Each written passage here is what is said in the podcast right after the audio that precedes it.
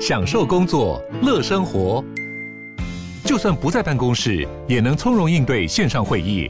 HP Dragonfly 透过专业的 HP Presence 设计，内建降噪及会议快速键，搭配清晰的 Bang & Olufsen 音效，增强音讯及视讯功能。HP Dragonfly 顶级商务笔电，采用 Windows 11专业版，让您在会议中享有最佳的视觉和听觉品质。照顾你的身体，体贴你的心情，倾听你的生活难题。晚上八点，平衡你的身心灵。欢迎收听《全民安扣名医时间》。大家好，这里是九八新闻台。欢迎收听每周一到周五晚上八点播出的《全民安扣》节目，我是永和更新医院神经内科方世清医师，很高兴在节目上又跟大家见面。今天节目上有直播，在 YouTube 上，欢迎听众朋友有收听的可以呃直接听广播，可以在网络上可以看到我们的节目。那我们也将在这个三十分钟以后接听大家的 call in，啊，有欢迎各种问题打电话进来。我们的 call in 电话是零二八三六九三三九八零二八三六九三三九八。那今天要跟各位分享的题目是长新冠自己救，这题目蛮有意思的哈。首先你不能念成长新冠，然后，哎，这是长新冠，也就是说你得了新冠以后啊，还有后遗的后遗的症状。那刚刚我一进来哈，外面蛮热闹的，一堆人七嘴八舌的说自己都有长新冠的症状。那我觉得这名字取得不好，因为一讲到长哦，好像是久久长长的样子啊。有人一个月，有人三个月。那因为这疫情也没多久嘛，哦，说不定十年后还有人会说我是长新冠，所以我们不如把它改成短新冠也不错，好像一种自我暗示它会好。好，那为什么题目叫做自己救呢？因为我也是有感而发了哈。其实即使我是医生哈，我前阵子五月初感染。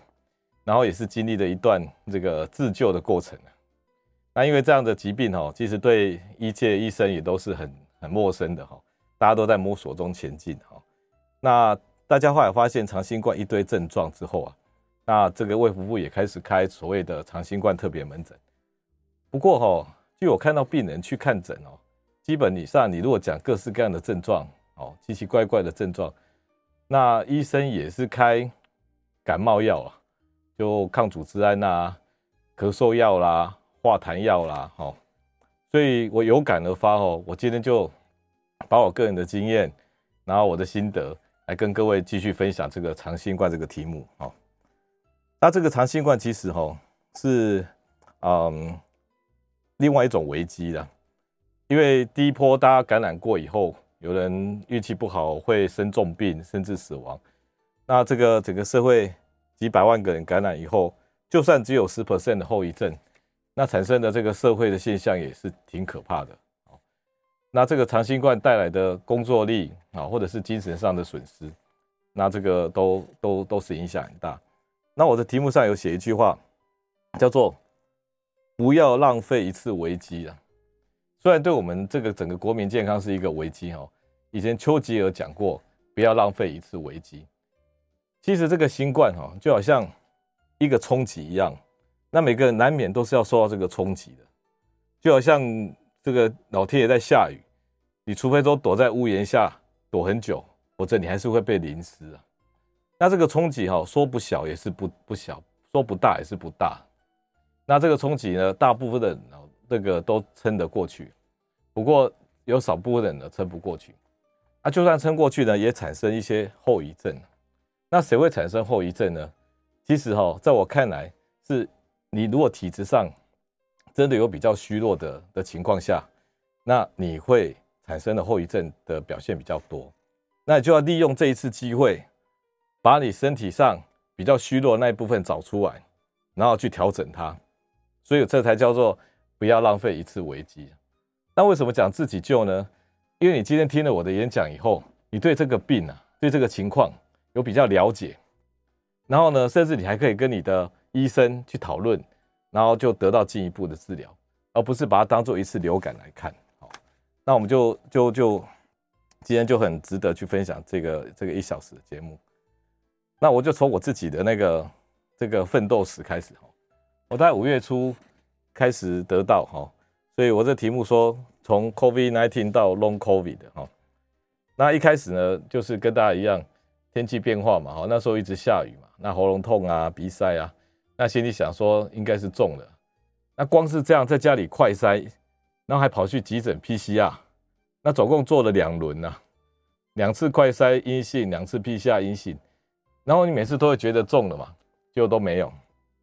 那一直到到第五次哈，就是有发热的现象，所以发烧发烧，前面哈一直都没有阳性哈，我觉得有可能也是啊，因为我们很多人都打了三剂疫苗，所以我们对于这次病毒哦其实是有准备的，然后它一直要长出来，然后被我们的免疫系统发现，然后就把它抑制下去。那快筛跟那个 PCR 都要一定的病毒量，它才会被发现的，所以我们在那边阴阴阳阳的时候。其实是代表你的病毒那个免疫系统是有在挣扎的，其实那时候就已经感染了，但病毒没办法大量的复制哦，因为我们都打过疫苗了。那后来呢，还是还是有点输那个病毒哈，所以就发热了，然后去做快筛阳性，然后 PCR 阳性哈，然后就开始准备承受这个冲击嘛。那自己是医生啊，然后就回到家里面关在房间里啊，关了十天这样子。那到了第前三天就是发烧、发热、流汗。哦这个流汗也蛮明显的，那喉咙也越来越痛哦。那这个一些辣的啊、热的啊，有时候连吞口水都很困难。人家说像刀割一样，那倒是真的。那这个事事情呢，一直到第四天的时候，你会感觉到突然好一波了，所以这个喉咙吼就好很多了。那那时候呢，可能一直有点发热发烧，躲在房间里，那没事就就睡觉嘛，吼。但那时候我有吃一些维他命 D 三跟锌呢。D 三跟锌其实是可以增加我们自我的免疫力。依照我自己的经验哈，在台湾 D 三浓度够的人很少。早年卫福部统计哦，只有百分之三的人是及格的，因为我们大家都很少晒阳光，也不喜欢户外运动。好，像我今天是刚从台东回来，在南部哦晒了四天的阳光，没有晒得很黑的哈。然后我也补充那个锌，大部分人也都是缺锌啊。那 D 三跟锌哈。是我们免疫自我免疫力的很重要的元素。你如果要把你免疫力拉拉起来，就是 D 三要够，锌要够。那直接去吃 D 三，然后吃锌是 OK 的。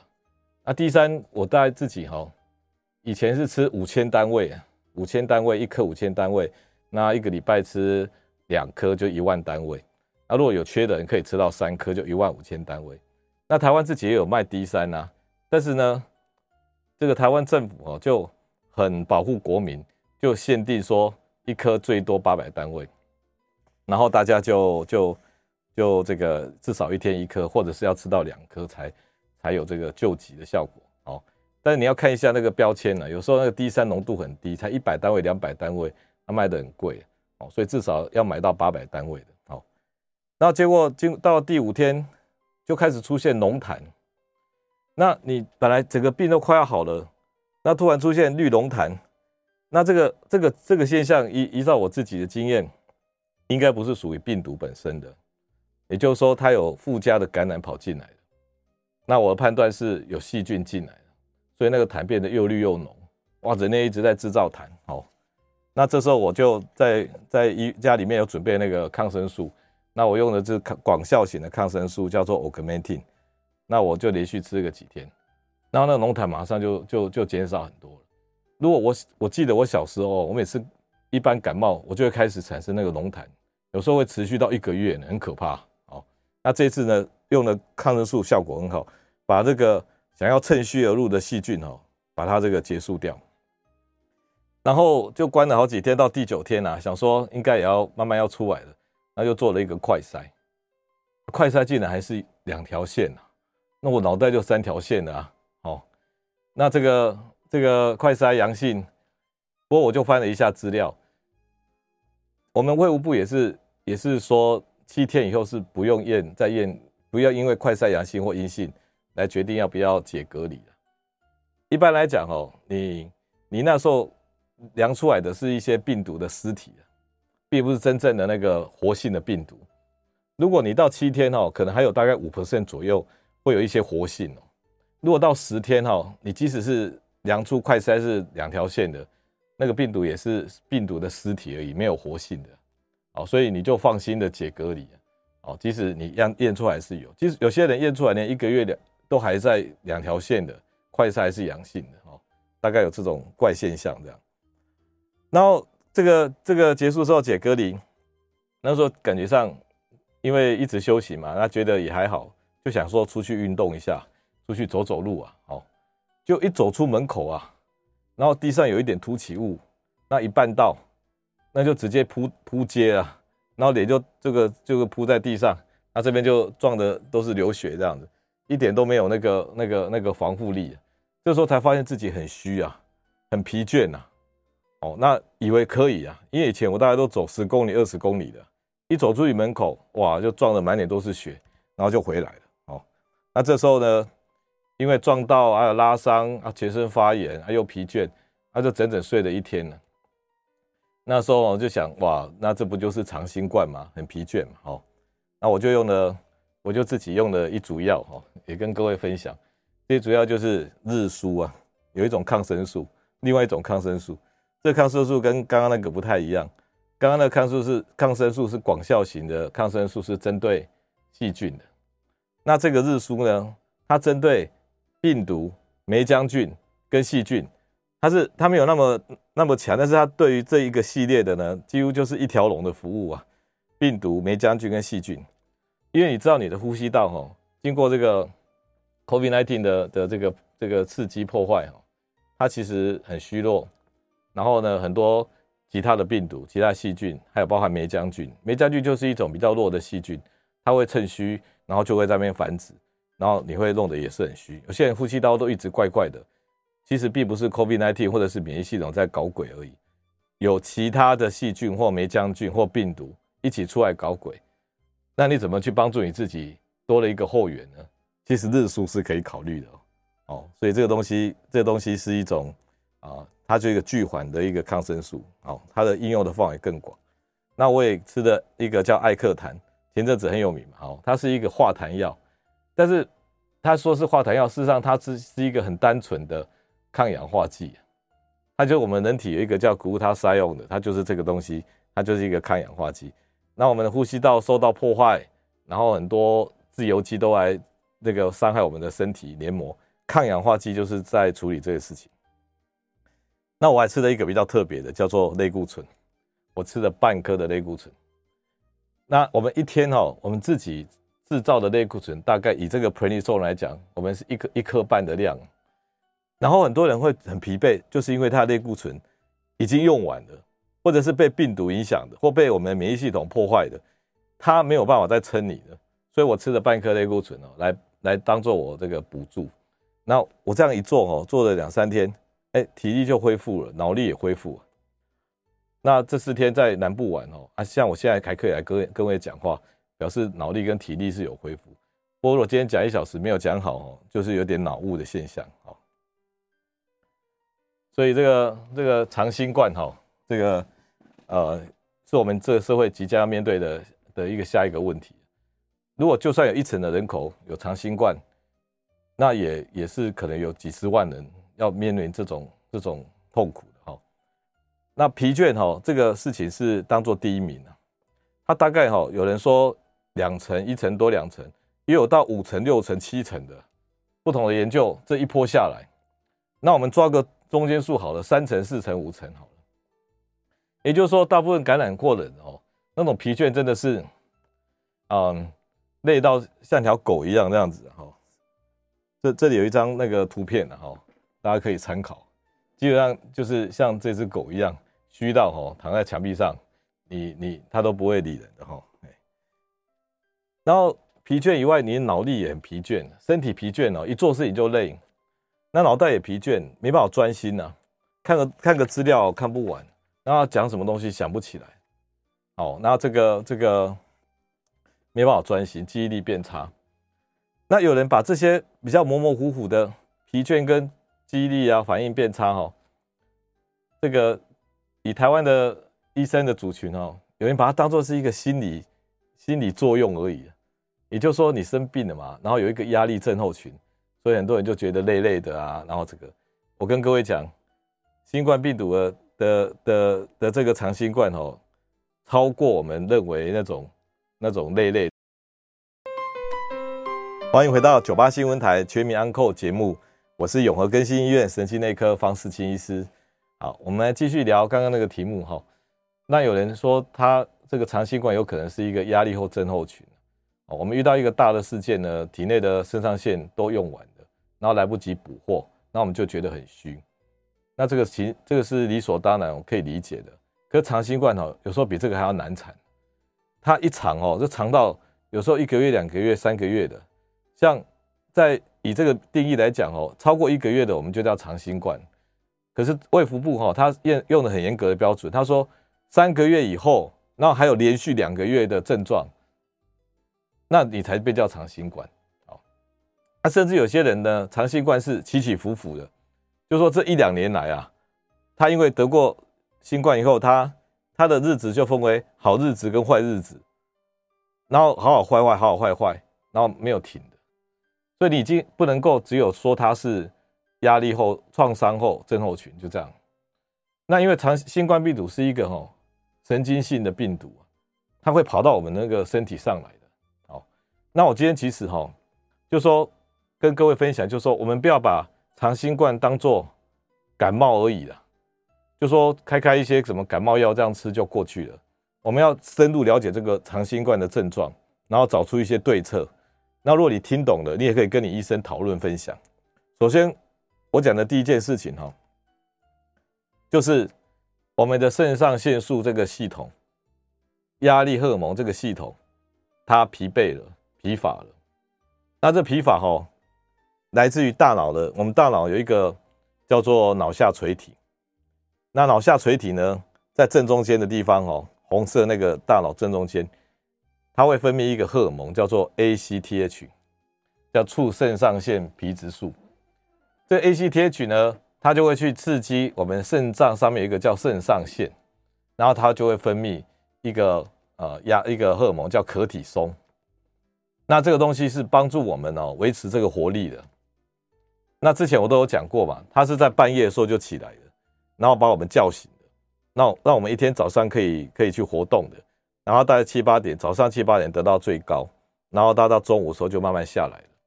那下午时候，你如果下午会有第二波来帮忙，叫做肾上腺素，可体松哦是肾上腺的皮质素，那肾上腺素是比较水质的那个，这两个交交棒。早上是可体松这一棒，下午是肾上腺素这一棒，好，那让我们一天维持活力。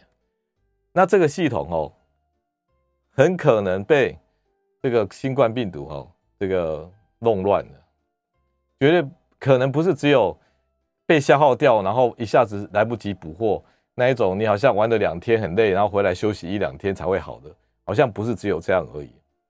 那原因是因为哈，有一个很。很险恶的事情就是，那个病毒啊，它上面一些蛋白质，那些蛋白质有一段序列，那一段序列呢，长得跟我们脑袋里面那个 ACTH 啊，那一段那一段那个蛋白质有雷同，所以如果你今天抗体啊去对付病毒的时候，然后它就乱抓乱抓，它抓到这个序列，然后它制造一个抗体，那把病毒连起来，那也会消灭病毒。有可能那个病那个抗体呢，也会跑到我们脑袋里面去把我们的 ACTH 连住，然后造成我们 ACTH 呢分泌是不够的。那如果 ACTH 被我们这个免疫系统这个这个抗体这个连住以后，然后你从上而下都没有人指挥，那也就会虚到不行。好，那虚到不行呢，这个这个呃。就像那种生了病没有肾上腺素这个体系的的人一样，那怎么办呢？你要再多给他一点时间呢，因为有时候我们我们荷尔蒙也在更新，我们的抗体也在更新，所以如果你补充一点点低剂量的类固醇，然后就等于有点在辅助他，不要让他累倒。好，我就说，比如说我们身体呢一天要一点五颗的类固醇，那你补充个半颗。早上吃半颗，好，那至少你有点不够嘛，那你吃个半颗，甚至一颗，然后来吃个一小段时间，然后把身体慢慢拉起来，拉起来，它才不会倒掉啊。这个是这个样样子。其实，在外国哈，开低剂量类固醇是从一生病的时候就在吃的。我一个病人从南非回来啊，他说这个病人哦，从感染到后面都有补充类固醇。好，所以这个这个事情呢，我觉得也蛮重要的，就当做我们长新冠的第一课，就是你的肾上腺素系统，也就是类固醇、可体松这个系统呢，有一点不够。那这有点不够哦，你如果说想要去抽血验，有时候验得出来。好，我讲一个例子好了，我们门诊一个护士啊，然后那个确诊以后，那他本来有一点点那个。气喘的病，然后确诊，哇，虚到不行了，啊。然后我就我就验了他两种荷尔蒙，肾上腺素系统跟甲状腺系统，一个是低标，一个是已经见底了。可体松这个就见底了，然后甲状腺就是低标而已。那我在验那个我常常讲的五大营养系统，那个叶酸、铁、蛋白、维生素 B 十二、锌跟 D 三，这五个里面哈，也是三个见底，然后两个低标。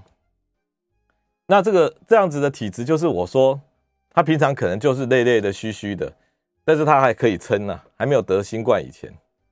那得新冠以后，他这种虚弱的边缘的的这个营养跟荷尔蒙的状态就被放大了嘛，就被看到了嘛。然后我们我们我们说不要浪费一次危机，就是说你今天生病了，你得了长新冠了，然后呢，我们借由这个机会去检验你的基本盘。然后找到你的五个五大营养素跟两大荷尔蒙，然后一大堆都见底的，那怎么办？就把它补起来了。你如果不补给他，他真的会会倒到生病的。好，所以我们今天第一课就是说，你的肾上腺素系统有可能被病毒乱搞一通之后不够。好，那我们来讲第二课了。第二课，我刚刚再补充一下啊，刚刚那个肾上腺素系统，有时候你抽血哈。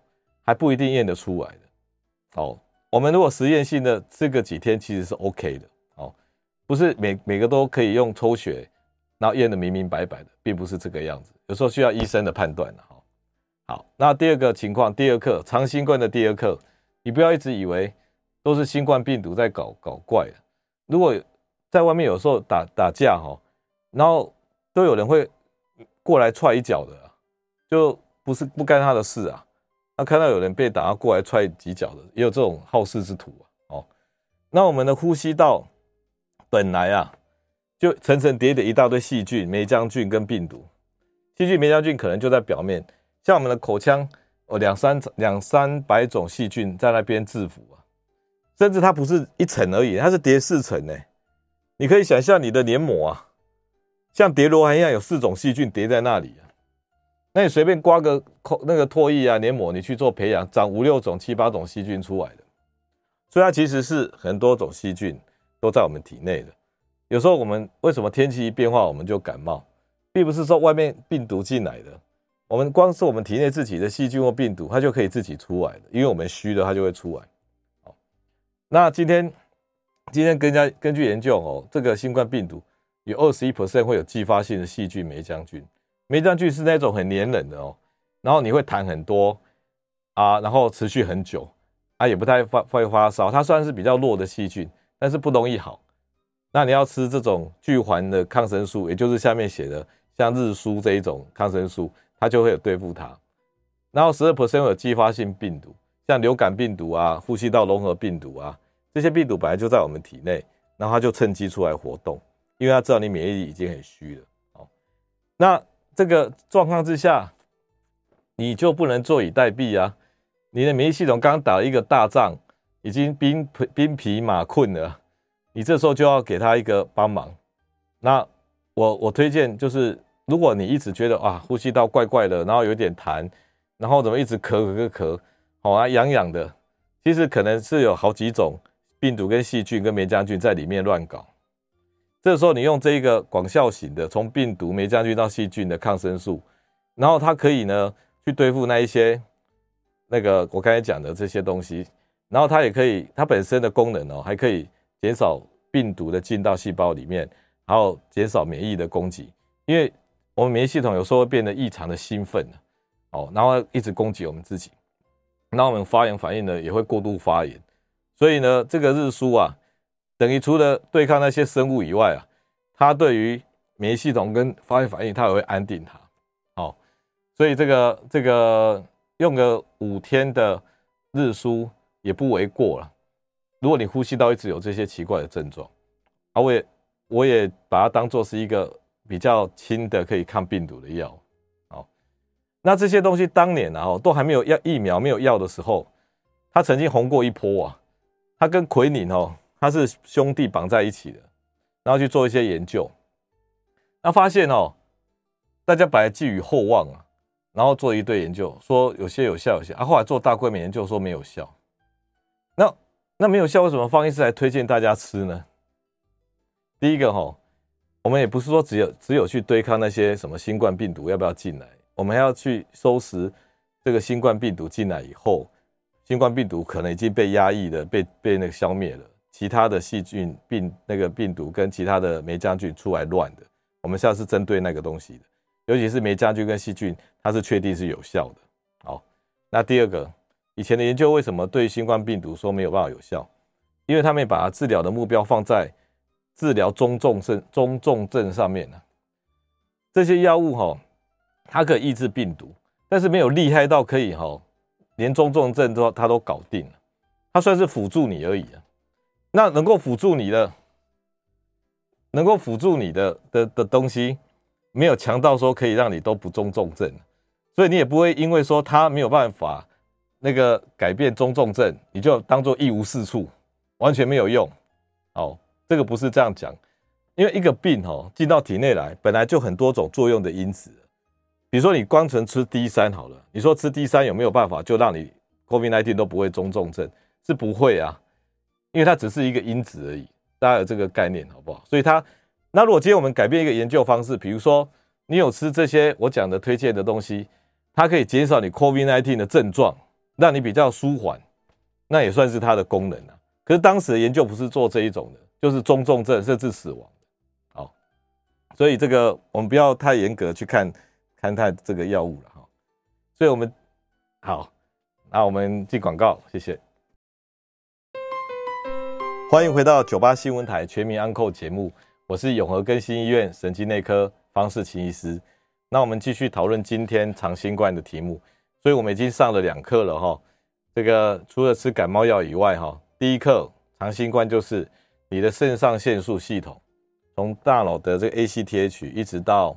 肾上腺的可体松分泌不太够啊，那如果你真的是虚到不行，你可以用一点低剂量的类固醇，然后缓解一段时间，等于是救急的嘛，让它先上来嘛，施加援手嘛，等到它 OK 了，你再那个那个放掉嘛。那第二课就是，你不要把焦点全部都放在 COVID-19 这个病毒身上，他来搞了一个大破坏以后，哈，很多那个宵小啊。很多那个这个刺激性感染啊，细菌、霉菌、霉浆菌、病毒，其他的病毒，它都会跑出来共襄盛举。那这个时候你也要稍微对付它。比如说你你感染后十天后了，结果你来了一波浓痰，那你还算在那个原来的新冠上面吗？你可能要吃一组抗生素。那你你一直咳咳怪怪的，然后什么的，那你可以吃日蔬，然后一条龙的服务这样。好那这些这些是我们上的第二课，好，那我们来看看这第三课。我刚刚讲那个护士小姐啊，那年年纪轻轻的虚到不行啊，那平常日子是可以过啊，哦，她遇到 COVID-19 的这个冲击啊，然后她就倒了，拿去打完一仗哦，全部都不够了。然后这个这个我验这个 D 三呐，我们协议里面是可以验 D 三的，然后你看看是不是？那个浓度很低，低的话就要补啊。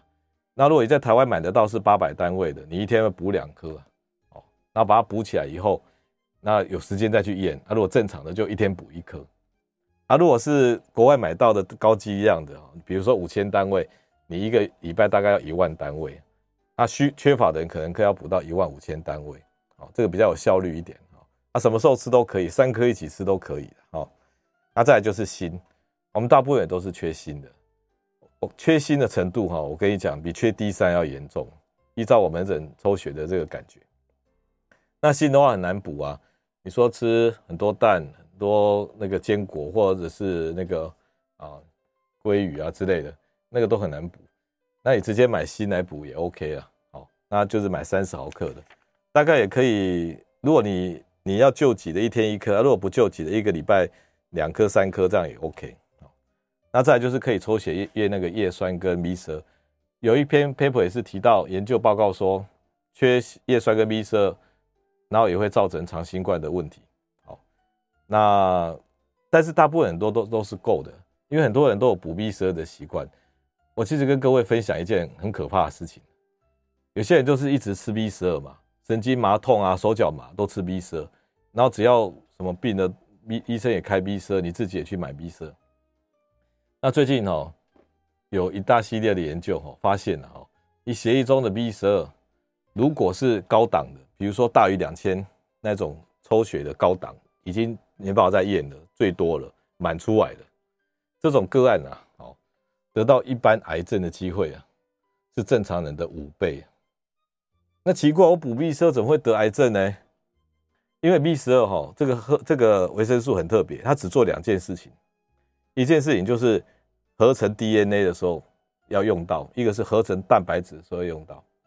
那你补那么多 B 十二哦。你就会把你身体的生化反应哦，转到制造一堆 DNA 跟 B 十二，呃，跟蛋白质。那你一堆 DNA 跟跟蛋白质，你放在那里干嘛？细胞就想把它凑成一个细胞啊，所以你等于制造了很多细胞的这个原料，然后就做出一堆细胞，然后就有癌化的风险。所以有人说，癌症也是一个代谢性的疾病呢，那就是你 B 十二不能说傻傻的补，一直补，一直补。我常常看到门诊哦，抽吃那个 B 十二，一抽血都是满出来的。哦那很多 B 群里面是不含叶酸的。如果你仔细看的话，那 B 十二满倒出来，那叶酸是不够的。那我说这几个都是可以抽血知道的。所以如果你你真的觉得你很虚，请医生帮你验这五五大营养素，那缺什么补什么。你有一些莫名其妙的病哦，都好了。好，莫名其妙的病都好。好，那。右边这边写是抗氧化剂，抗氧化剂哈，你看第一个叫艾克坦，艾克坦我刚刚提过了嘛，它是一个就是一个抗氧化剂。那我们这个身体发炎以后会有很多氧自由基出来破坏啊，所以用这个抗自由基的抗氧化剂就可以 OK 了。那另外一个叫辅酶 Q10，它也是一个抗自由基的，所以这两个东西是可以减少你你新冠之后。这个呼吸道啊，或其他地方发炎的这个这个破坏，所以我把它叫做 COVID 营养学。那刚刚有讲到 COVID 的内分泌学，那现在是 COVID 的营养学。内分泌学就是肾上腺啊、甲状腺这个系统啊。所以今天这个这个第三课哈，就是 COVID 的营养学，你有时候会怕不够。那这我我今天这题目说自己的 COVID 哈，自己救。就说，第一个，你有这三堂课，我待会还有第四堂课了，三堂课的概念。然后你你到医院的时候，你真的很多不舒服嘛？你脑雾啊，脑袋钝钝的，哦啊，工作都一直受到影响啊，会不会变失智症啊、退化啊？这都有可能啊。我，身体虚到不行，那，走一走就会喘，我，爬个楼梯也不行，活动也不行。那如果你是短期的，那也就就过了。我讲一个研究数据给大家知道哈。有人有人带那个计算那个走路的步伐的那些什么手机那个呃手环哈，然后给这些得 COVID 的人，然后所有所有的人哈，大概在一个月内了哈，他走路的步伐都变少，都变变慢了，走一步的时间呢，然后走路的步数也都变少，然后大概在在大概在两个礼拜的时候达到一个低点，然后到一个月的时候就回到正常。哦所以，大部分人大概都在经历这个低点，然后到一个月的时候恢复。那如果你一个月后还在很虚很累，那就要讲到我刚才讲那三堂课了。你的内分泌系统是不是已经回不来了？要稍微补一下了。第二个，你的那个共同的，就是合并感染的、继发性感染的，你要注意一下，有其他的微生物来来来欺负你。第三个，你的基本营养是不是已经见底了？所以你没办法自我恢复，你刚才打仗都已经用完，哦，这三堂课呢，你就可以去抽这些血，你你看看血液中有没有有没有在发炎啊？验这些什么 CRP 啊，哈，发炎的指标。你血液中有没有血栓啊、D-dimer 啊？然后呢，有没有特殊的免疫蛋白？因为制造一些奇奇怪怪的蛋白，这些东西有时候可以用用一些减少发炎的药来帮你。哦，比如说你这个时候短期，比如说你的 D-dimer 很高，你吃一颗一阵子阿司匹林来来减少你血栓的风险，可不可以？也是可以的。比如说你一直有微微发烧的感觉，然后流汗，然后怪怪的，那是因为你身体有一个发炎的物质，叫做啊。Prostaglandin E 啊，就是就是某种发炎发烧物质。好了，那个发烧物质呢，在有些新冠病人呢持续高，那这时候怎么办？吃一颗那个那个希乐宝啊，就是一种消炎止痛药，希乐宝，那就会把它压下来，因为那个消炎止痛药本身就是在压这一类物质产生的，那你就你就挡住这件事情了。那你本来一直会莫名其妙。感染后就一直流汗啊，一直会有微烧啊，那去量也没有那么烧，但是就一直有烧起来，不烧起来，然后流汗这样子，那你体内的那个那个发烧物质可能没停啊，这时候你用一点药把它挡一下是 OK 的，哦，这就是医生看然后自救的过程。那内分泌失调呢，你可以测可里收 ACTH，那你也可以测甲状腺这些。那如果器官的功能呢，你可以测心心肌的功能。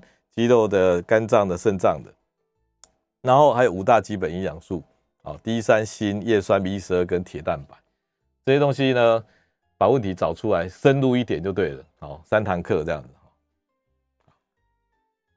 那我们回到，就说你今天感染了，会进入经历这个阶段。一开始病毒大概活跃一两个礼拜，然后它就不见了。你你你前面的那个叫做非特异性免疫力。非特异性免疫力就是第一关呐，像一些杀自然杀手细胞。那有人呢，第一关守得很好，都不用打疫苗，然后病毒一进来就被第一关那个挡住了，那他症状就很轻微。那这个真的是这个这个先天的免疫不错。那有人第一关是不够强的，散散散的、懒懒的。好，那这时候怎么办？就要靠第二关叫特异性免疫力，一些 T 细胞进来挡。那我们要帮助那些。第一关守的不好的人啊，第一关守的不好的人，动作慢慢的，你就要给他打疫苗。打疫苗的好处就是，你那个特异性的那个 T 细胞哦，它出来的比较快，因为它认得这个敌人嘛。好，那认得的话，它就会补足你天先天不足的。那你怎么知道你先天的那个特异性、非特异性的这些什么自然杀手细胞好不好？没有人知道。你长得很快哦，好像是运动选手的、健身的。我跟你讲，病毒一进来。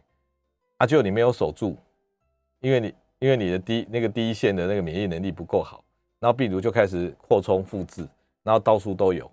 这时候你的特异性就是那些 T 细胞什么，到处去找那些已经被感染的细胞，然后就要干掉它。结果干掉是谁？干掉是自己的身体。好，那所以我说这种真的有时候是运气运气的。之前我们都看到了新闻，哇，那个什么身体很健康的，然后得到就就出事了，哈。好，那病毒期如果过了以后，就开始进入那个免疫细胞的发炎期，它大概也是大概一个月以内啊。那发炎期最近大家都不是有听到那 MIS-C 跟 MIS-A 吗？也就是所谓多发性发炎症候群啊。那有小孩子的，有大人，就说这个发炎哦，有些免疫系统哦，它一旦被激活了以后，它它好像发了疯一样，停不下来，然后一直攻击，一直攻击，一直攻击我们身体，就好像。日本研究说，这些长新冠的呢，是因为体内的免疫系统不放过自己，继续在导，继续在攻击自己的身体。那有些小孩呢，已经好了，过了一两礼拜，他又开始发烧起来了。然后有些大人也是这样，这个最近就 MIS，就是这些免疫系统呢，不知道不知道是怎么样，它就是会特别的敏感这样，然后最后进入后遗症时期。后遗症时期，如果是短期的还可以接受，有人就会变得很久。OK，那我们先进一段广告。好，好，欢迎回到九八新闻台全民安扣节目，我是永和更新医院神经内科方世清医师。好，那我们刚刚已经上过三堂课了嘛？那我们再再回到这个病毒这件事情，我今天跟各各位分享一个叫做免疫风暴。我们常常在新闻看看到说，有人一感染三天、四天、五天，然后就突然就结束生命了。那到底发生什么事情呢？当然有一种可能是他体内产生血栓了，因为他血液里面在发炎嘛，那些血栓哦跑到那个我们的肺部啊，然后就直接堵住了，那就不能呼吸了，那就死掉了。所以他前一秒钟还可以在路上走路，他下一秒钟突然倒了。所以早期那个病毒的时候，你是不是看到这些新闻很多？这种代表他的血栓是跑出来的，这种突然死掉的，哦，血栓堵住你的肺部的这个血管。所以你突然不能呼吸，然后就走了。前一秒钟还在路上走路，下一秒钟就倒在路边。但我们讲的不是这一种，我们讲是叫做免疫风暴。我们都说免疫有时候太强嘛，然后我们的我们的抗原哦，本来是应该在上面这个图一样的，它只针对这个抗原去做反应。结果有一种叫超级抗原，然后它有本事把所有的 T 细胞哦，大概三成以上 T 细胞全部激活，因为它连在那个那个辨辨识器地区的旁边。所以它等于是一个万用钥匙一样，把所有的 T 细胞都激活打开了。那这时候产生一强大的免疫反应的，那身体是被这个免疫系统这个消灭的。所以这时候要治疗这一种个案哦，你要跟时间赛跑啊，你要用强力的那个类固醇把它挡住，让它不要去破坏自己的身体。那大部分都来不及，因为这个来得很凶猛，然后就会出事。然后今天看这个图哦。我们新冠感染了，我们可以从这个刚刚这个我们的小小波哦，这个小鱼先生哦，单纯的新冠感染，那就结束了，就像一次感冒一样。那有些人呢，尾巴拖比较久一点，从中间到后面都有合并感染，哦，这个要注意啊。那最后有一些免疫风暴的人，免疫风暴的人呢，那真的是很惨的，哦，不分年龄的，遇到就直接走了，哦，那最后。有这个叫做病毒潜伏的长新冠，病毒有时候会躲到我们体内呢。病毒哈，它真的什么地方它都可以去的。然后它它也是一个神经性病毒，所以它可以到我们大脑里面的。所以我要看这张图，我要看这张图。这个是病毒本身哦，这次病毒是一个神经性病毒，它可以借由我们的嗅神经跑到我们大脑的那个额叶的底侧。那也会到那个我们的颞叶的内侧，那这两个东西都跟我们的症状有关。比如说额叶的底侧，额叶底侧会让你顿顿的没办法判断事情，因为大脑的前额叶在做决定的嘛。但是还有影响到一个什么，就是你的熟睡功能。我们知道之前我讲很多，睡眠就分为熟睡期跟那个做梦期啊，所以我们就是熟睡做梦，熟睡做梦，熟睡做梦。就熟睡期的那个那个中枢在哪里？在这个额叶前额叶的底侧，就是我们叫做叫做眼眶部前额叶，那也刚好是我们嗅神经进去的地方。那它就在那里活动。那很多研究都证明，那一带的那个大脑的代谢的这个能力都是降低的，那就变成你晚上睡觉的时候，熟睡期被压缩了，你就是一点点熟睡做梦，一点点熟睡做梦，然后。玩一晚上，马上就玩完了。本来应该睡六七个小时、七八个小时，结果你睡了四四个小时，那就结束了，因为你的熟睡期被缩短了。哦啊，这也会让你觉得很疲倦哦，也会让你累哦，因为熟睡的好的长度不不够的话，你会觉得那个睡眠哦是是没有那种休息到的感觉，会觉得很累哦。所以这个这个有些人因为得到新冠后变成容易累啊，容易睡不好、失眠。这个跟病毒影响到你的前额叶底底层的功能有关。那颞颞侧内叶就是管那个呃记忆的，像海马回。那另外一个就是杏仁核，情绪的。所以有人情绪又变得很糟糕哦，脾气变得很差，这个都跟那个这个病毒乱跑有关。好，那我们我们脑袋、眼睛，甚至这个生殖器官，都是我们免疫系统比较不去管它的地方。所以有时候蛮担心这些病毒哦，它就在我们的脑袋、眼睛。这些是或者身体其他地方就住下来了，你知道吗？它就有点像是这样啊。我们的病毒哈进到体内来，它这些 RNA 病毒啊、DNA 病毒，它就跟我们合而为一呢。你知道各位听众知道，我们的细胞里面，人类的细胞里面，病毒的基因啊占了两成多啊。我们的两万多个基因，但是这个里面的病毒的的比例哈。基因的比例哦，占了两成多，也就是说，我们人类从发那个发明发展下来哦，我们已经收集了一大堆病毒在我们的的基因库里面了。那现在这次新冠病毒可能又要来加加入我们，那它是一个 RNA 病毒，它可能就在细胞只活动而已。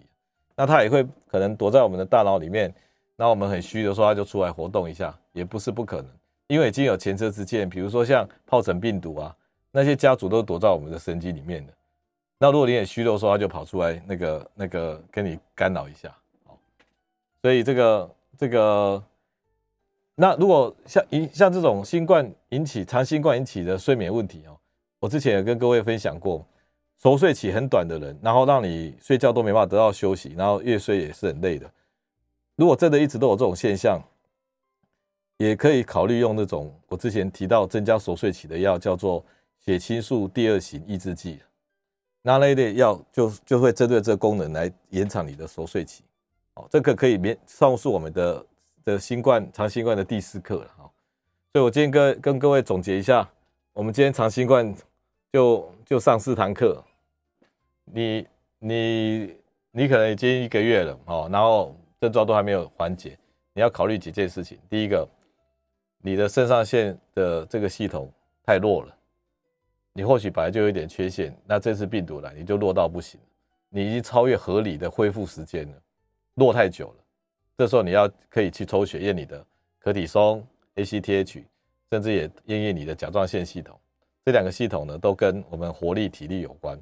哦，如果有的当然要补，没有的话也可以稍微补一下了。哦，因为没别招了嘛。哈，所以第一个就是肾上腺素系统让你疲倦。